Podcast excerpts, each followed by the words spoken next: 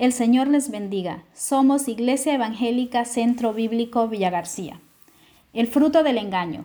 No habitará dentro de mi casa el que hace fraude, el que habla mentiras, no se afirmará delante de mis ojos. Salmo 101, 7. Estos días viví una situación que seguramente tú también has experimentado, un problema con el operador telefónico. Llamo a las personas que tienen que atenderme y cada llamada una versión distinta. Un agente contradecía al anterior. Las grabaciones que tenía que escuchar no se correspondían con las que otras personas decían. Después de varios días intentando resolver el problema, solo constaté el fraude, el engaño y la incompetencia en el desarrollo de las funciones. Hay quienes en tono jocoso, recordando la historia bíblica de Ananías y Zafira, dicen, Menos mal que Dios no hace morir en el instante a los mentirosos. Pero, ¿no trae muerte consigo el fraude y la mentira? Desde luego creo que hay mucha muerte. Y por ello hay muchas realidades trágicas que nos rodean, que son muerte causada por el fraude y la mentira. Me llama la atención el término que utiliza el salmista y que se traduce por fraude en castellano.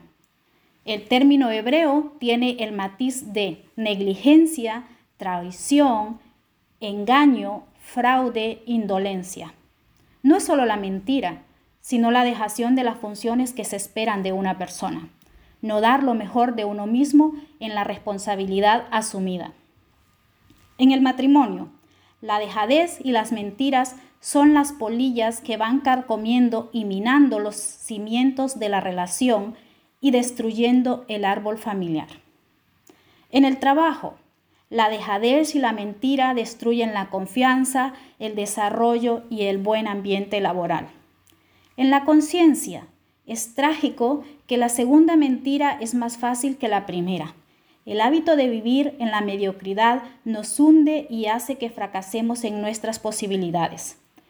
Pero podríamos añadir que la dejadez y la mentira en la vida hacen morir la intimidad, la paz, la credibilidad y el respeto por uno mismo. Para el cristiano, aún hay una tragedia mayor al dejarse dominar por el fraude y el engaño. Es la muerte del testimonio y la credibilidad de la fe en un tribunal de justicia. Un testigo falso es rechazado, no se le escucha, en el tribunal de esta sociedad, aquellos que no son coherentes con su fe tampoco son escuchados. ¿Estoy dando lo mejor de mí en mi conducta cotidiana?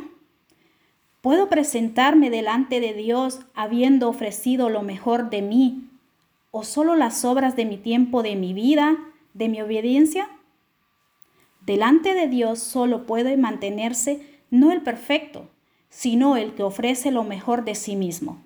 Como decía el himno, podemos repetirnos hoy. Da lo mejor al Maestro, tu juventud, tu vigor. Por la verdad lucha siempre, que va contigo el Señor.